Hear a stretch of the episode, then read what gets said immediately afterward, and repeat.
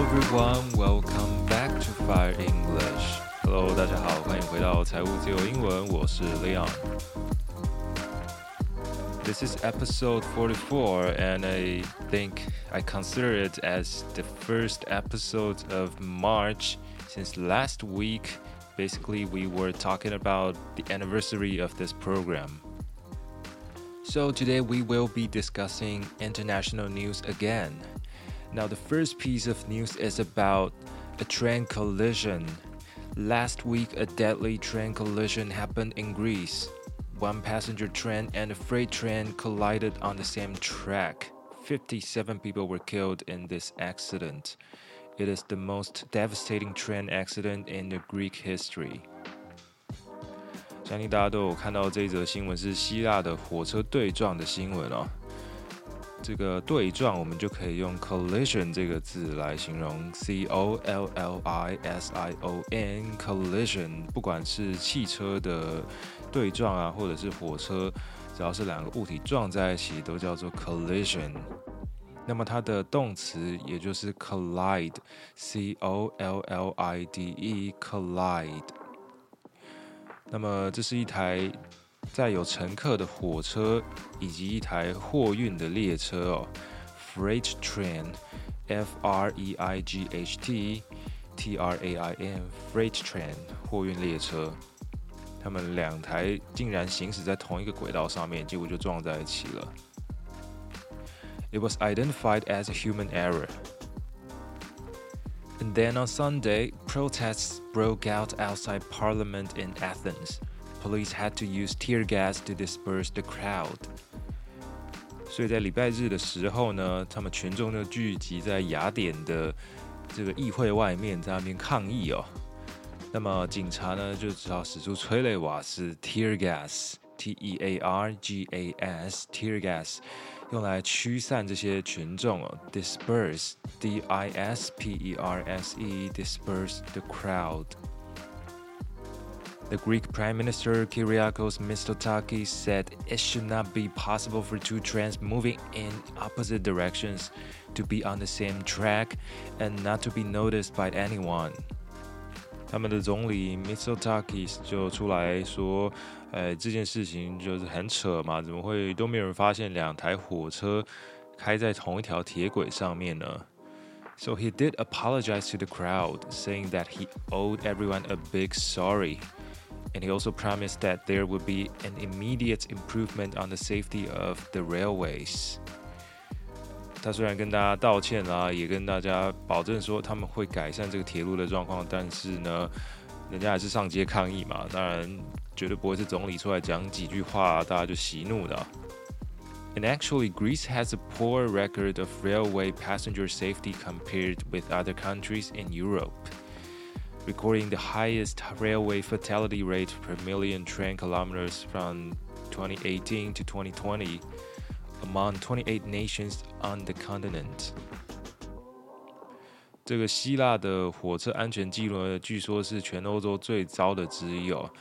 呃，我们印象中呢，欧洲的铁路是非常的发达的哦。其实很多那种先进的铁路都来自欧洲国家，比如说 呃法国，比如说意大利，他们制造的铁路呢，其实都是外销全世界的。不过没想到他们的这个邻居呢，希腊的铁路系统是非常非常的烂的、哦。So besides human errors, poor system is also the main factor in this accident. There are no electronic signals or the train protection and warning systems. They wanted to introduce such systems, but the plan has been constantly delayed. 后来呢，这个大家就开始分析说，为什么会有这样子一个意外发生呢？当然，据说最重要的关键是有这个人为疏失哦，啊，等下后面会说到。那不过呢，大家也都在猜测说，因为希腊的铁路系统实在是太烂了，所以才会导致这一次的人为疏失哦。到底是多烂呢？就是说他们的系统呢？并没有一些防护装置哦，甚至没有一些电子的讯号、电子的这些号志哦，这个是蛮扯的，都已经 都已经几年了，竟然还没有这个东西。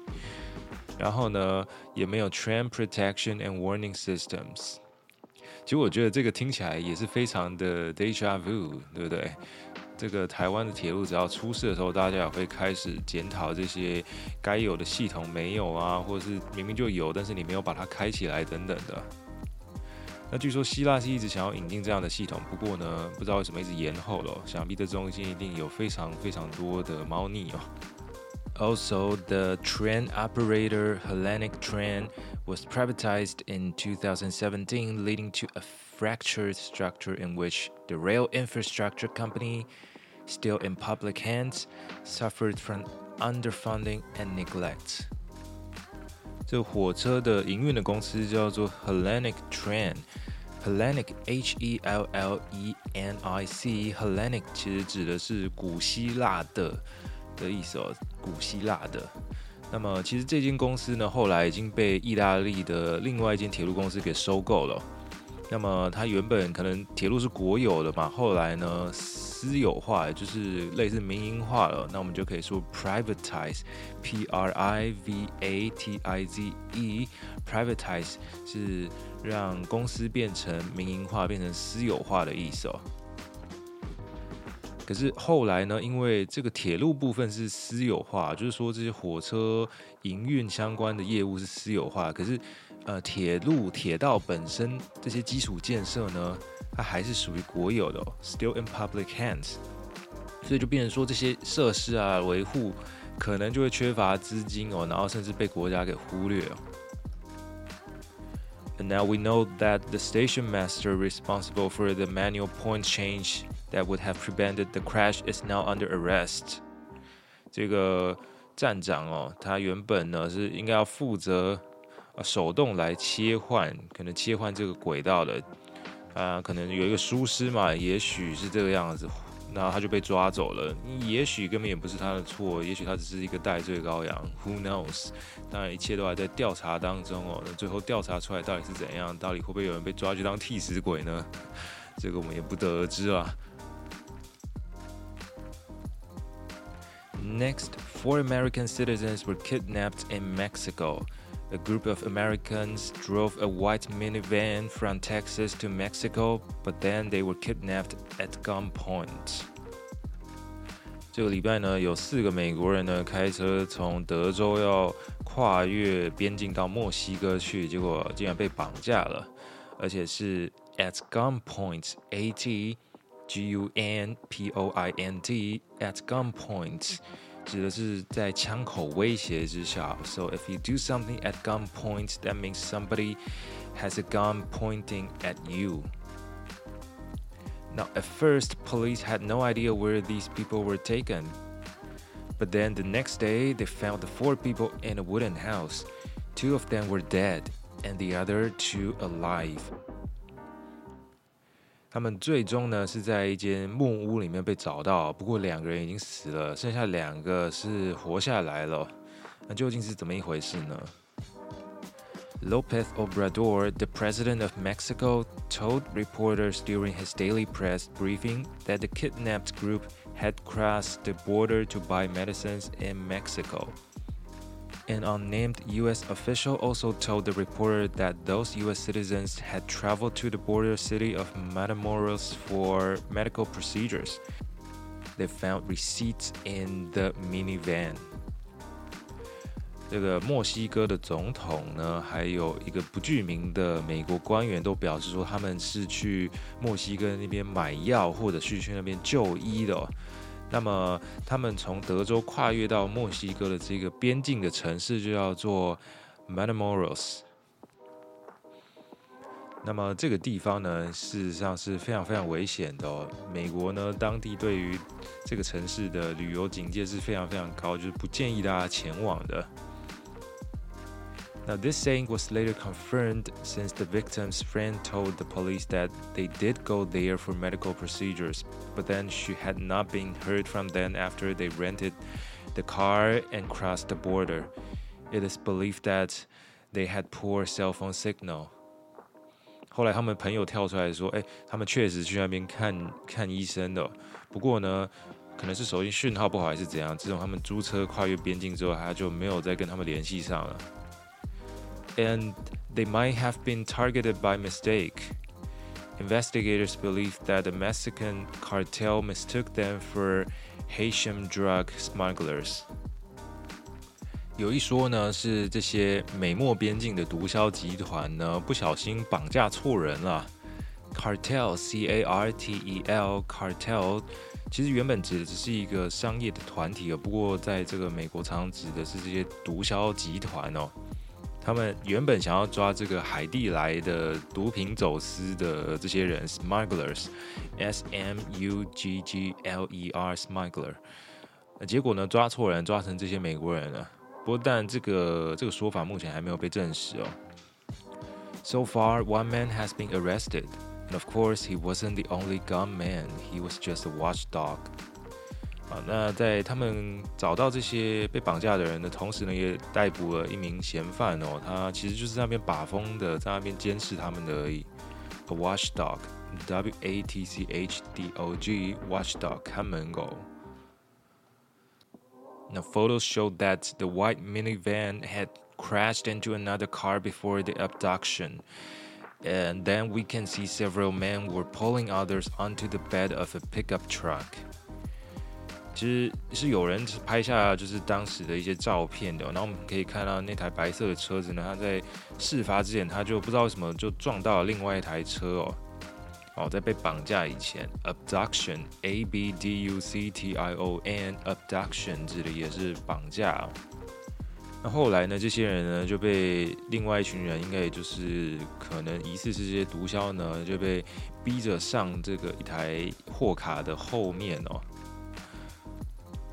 And actually, uh, like I said, Matamoros has been a stronghold for various criminal organizations particularly the Gulf Cartel, which has used the city as a key pipeline for moving cocaine, meth, and fentanyl across the border into Texas. 这个当地也就是算是全球最大的毒枭集团 Golf Cartel 他们的据点啊，他们的所在地哦，他们从这个地方运送一些骨科碱啊，或者是安非他命啊，还有啊，fentanyl 芬坦尼这些等等的毒品啊，在那边运送。Lastly, the Financial Times reported that U.S. House Speaker Kevin McCarthy and President Tsai Ing-wen have agreed to meet in California at the start of April rather than Taipei to avoid provoking China.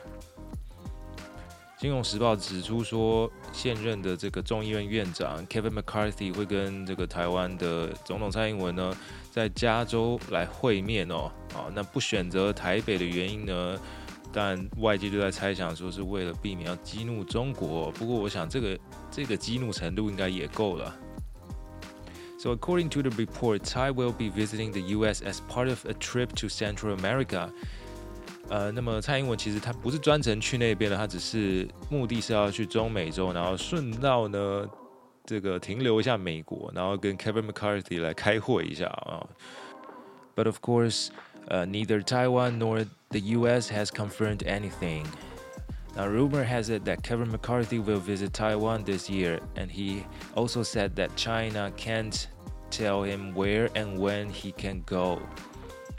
Some reports also said that Kevin McCarthy wanted to lead a bipartisan group to visit Taiwan in the future.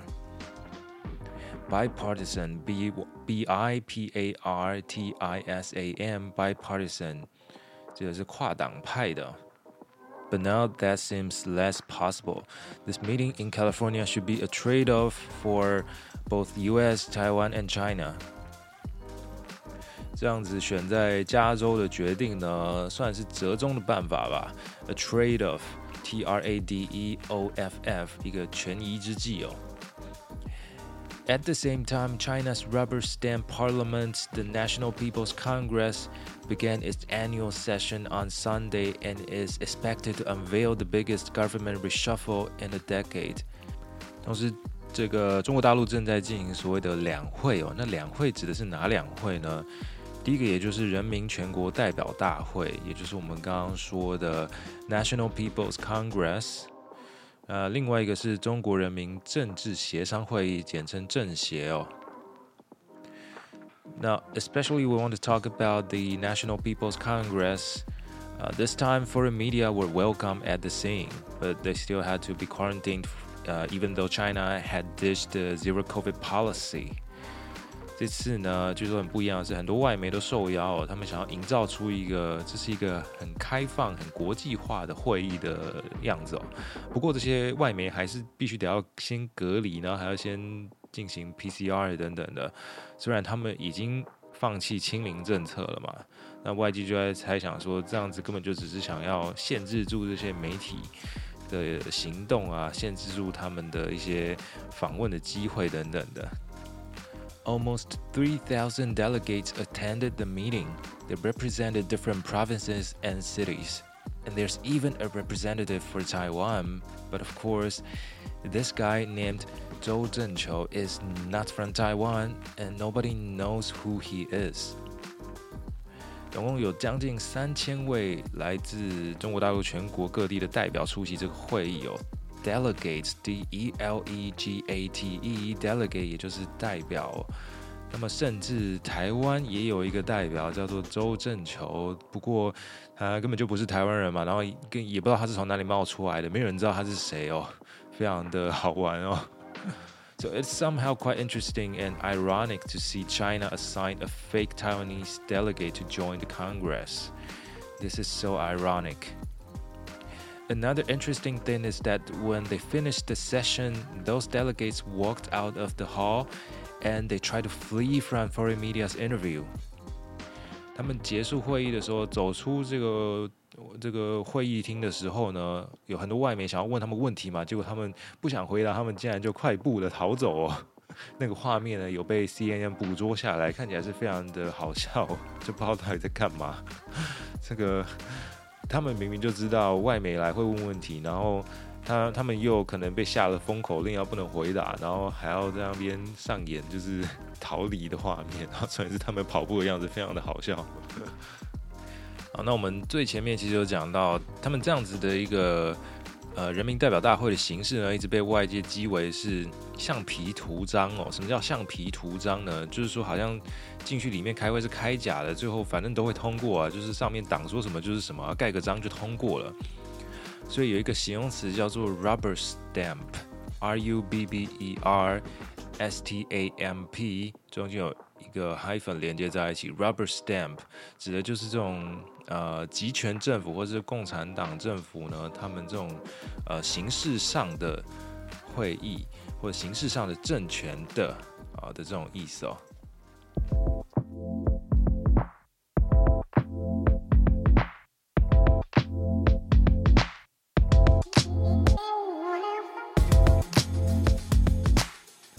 好，那节目的第二部分呢，想跟大家分享一下。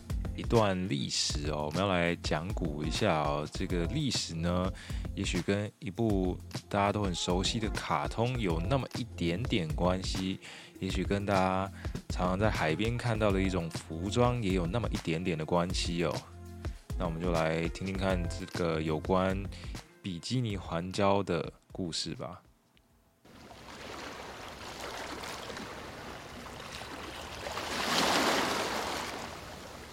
In the middle of the Pacific Ocean lies a small island called Bikini Atoll. Once a peaceful paradise, this island would become the site of one of the most devastating and tragic events of the 20th century.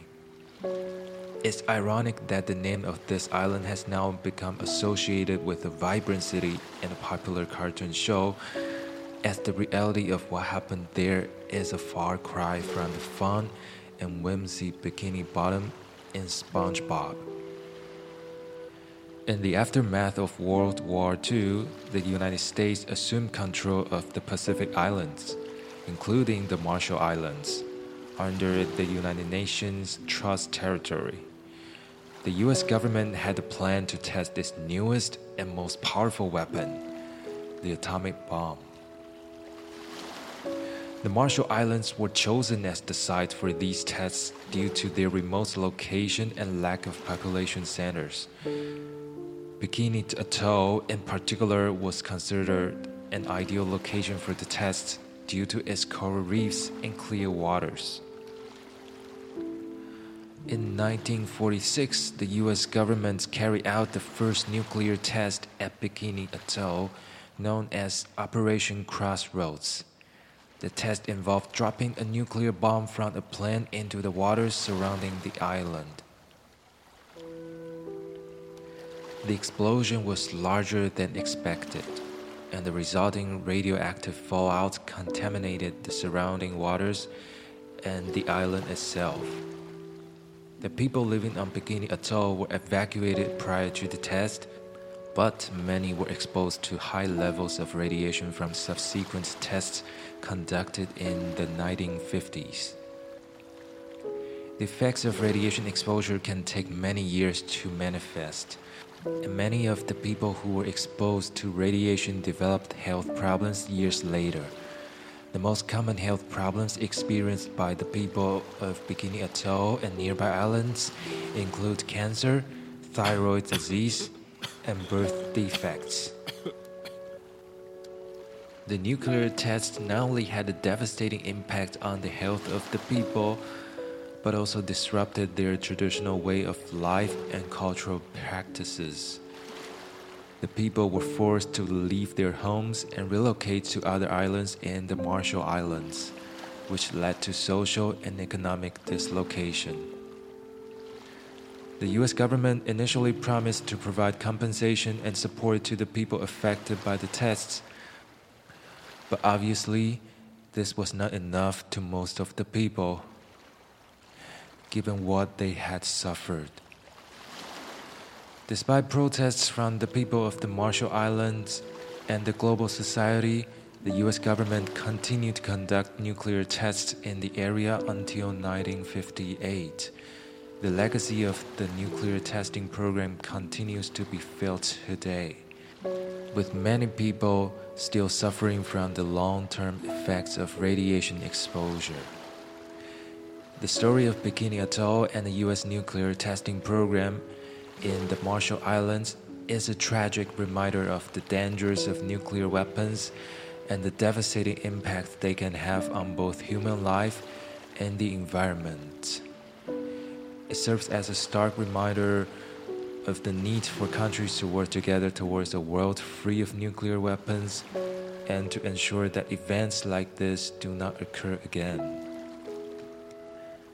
Ironically, even though Bikini Atoll is not directly related to the Bikini Bottom in the cartoon SpongeBob SquarePants, it is believed that the name Bikini Bottom was inspired by the real life Bikini Atoll. Two piece swimsuit known as the Bikini is also named after Bikini Atoll. The cartoon and the swimming suit both bring people happiness and joy, but the islanders are suffering alone.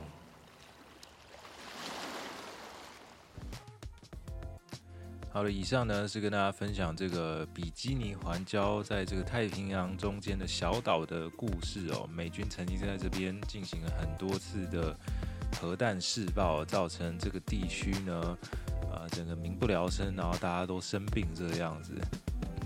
那么，在海绵宝宝里面的比奇堡 （Bikini Bottom） 据说也是因为这个地区而命名的哦。还有另外，呃，比基尼这种泳装呢，也被证实说是当时发明家啊发明出这种泳衣的时候，觉得它非常的有冲击力，会带给这个社会很大的冲击，就像是核弹一样，所以选用了当时试验核弹的场地 Bikini Atoll 来命名哦。So I guess that's all for our program today. If you like the program, don't forget to share it with your friends. And don't forget that you can check out our Instagram and all the vocabulary we mentioned in the show notes. I'm Leon. See you next time.